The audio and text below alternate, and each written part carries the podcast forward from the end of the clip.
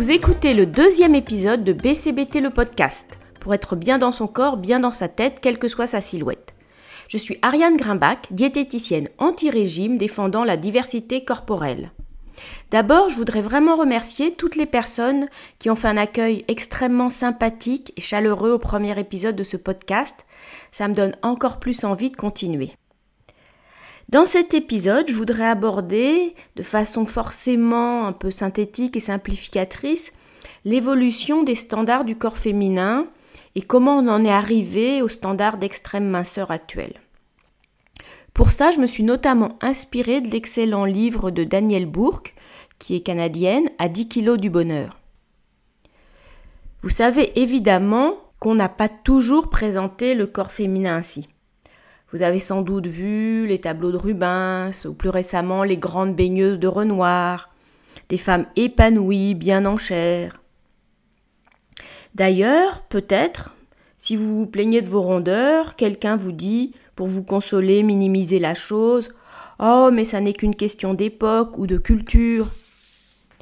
Je ne suis pas sûre que ça vous console vraiment, parce que vous, vous vivez ici, maintenant, en France, ou pas loin, en 2018.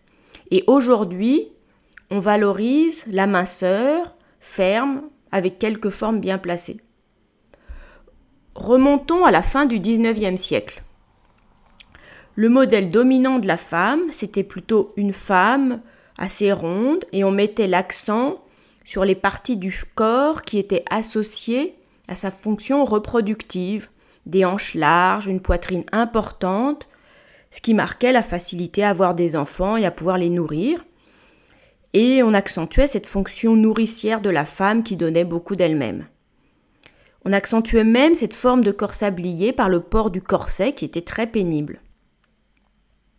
Toutefois, à la même époque, il y avait des modèles de femmes extrêmement minces et ça pouvait signifier soit un refus puritain des nourritures terrestres, soit une sorte de passion dévorante, dangereuse qui consumait le corps. Au début du XXe siècle, Paul Poiret a libéré les femmes du corset. Et c'est une période justement d'émancipation féminine. Dans les années 20, les femmes portent des robes tubes, ont des gaines qui affinent les hanches, la poitrine n'est plus mise en avant. C'est un premier mouvement d'émancipation du rôle traditionnel des femmes qui va avec un certain rejet des attributs féminins, et on les appelle les garçons. Après la Deuxième Guerre mondiale, il y a un certain retour à des formes plus généreuses, sans doute en lien avec une période d'abondance et aussi en réaction contre la maigreur qui était engendrée par les privations de la guerre. Bah, dans les années 50, évidemment, on pense à Marilyn Monroe ou à d'autres actrices, qui sont évidemment plus rondes que les modèles d'aujourd'hui. Mais en fait, même si les normes évoluent, il y a toujours le message pour les femmes de modifier leur corps et de le rendre conforme à certaines règles esthétiques. Jamais on ne promeut la diversité corporelle. Ensuite, dans les années 60-70, on est entré dans une période de libération des femmes et des mœurs période de loisirs, de retour à la nature et puis aussi de valorisation de la jeunesse. Et on a mis en avant des silhouettes jeunes, dynamiques, sans contrainte d'une gaine ou d'autres accessoires. Mais du coup, c'est là que la liberté se retourne contre les femmes. Je vous cite une phrase du livre de Suzanne Brown Miller. Sans l'action remodelante de la gaine, la femme moyenne fut forcée d'assurer la responsabilité directe de la forme de son corps. Et oui. Et du coup, l'absence totale de graisse est devenue le nouveau corset pour entrer dans des vêtements moulants où rien ne dépasse.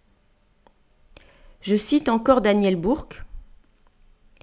C'est la minceur corset, le corps râpé jusqu'à l'os, l'avènement de la maigreur.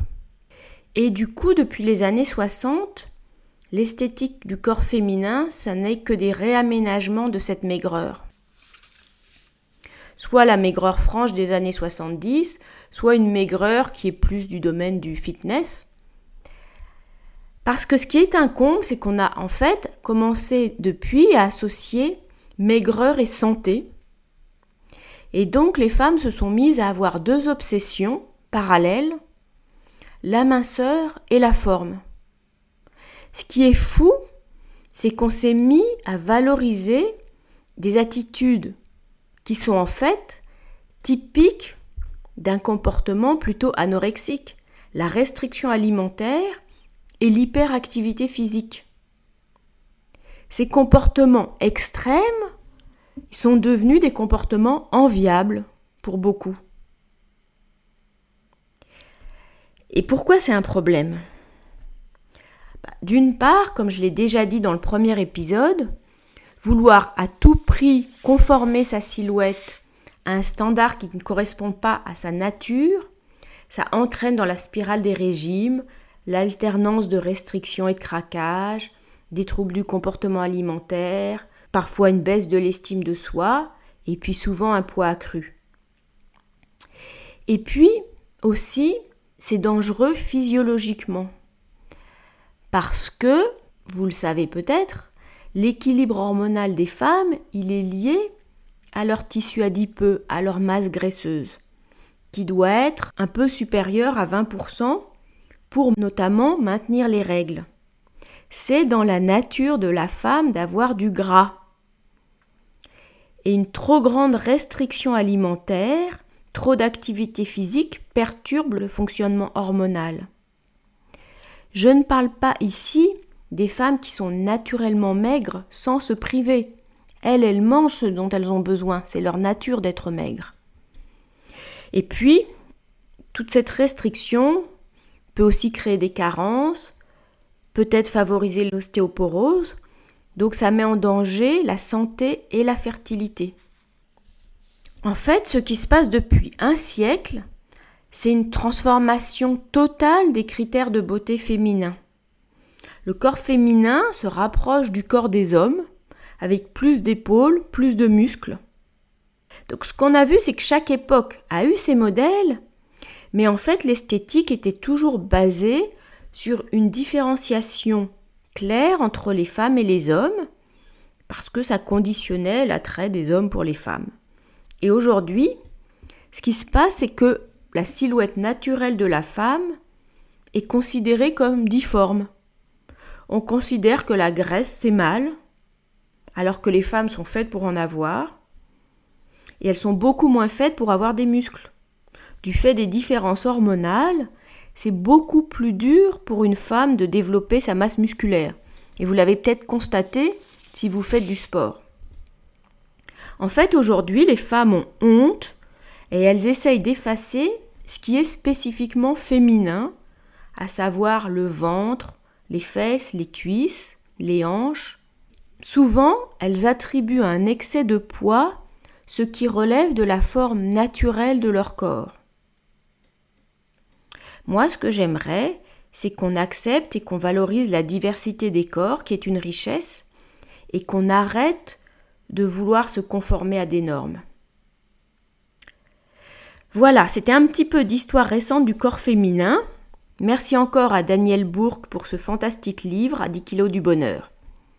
Bon, peut-être que ça n'est pas très amusant tout ça, mais ça me paraît nécessaire pour vous aider peut-être à regarder la part féminine de votre corps d'une autre façon et prendre un petit peu de recul sur les standards. BCBT le podcast, c'est un vendredi sur deux. Dans le prochain épisode, je recueillerai le témoignage de Catherine au sujet de la pression de la minceur qu'elle a subie ou qu'elle a intégrée. BCBT le podcast est disponible un vendredi sur deux sur SoundCloud, PodCloud, iTunes et arianegrimbach.com. Merci beaucoup d'en parler autour de vous s'il vous a plu. À bientôt!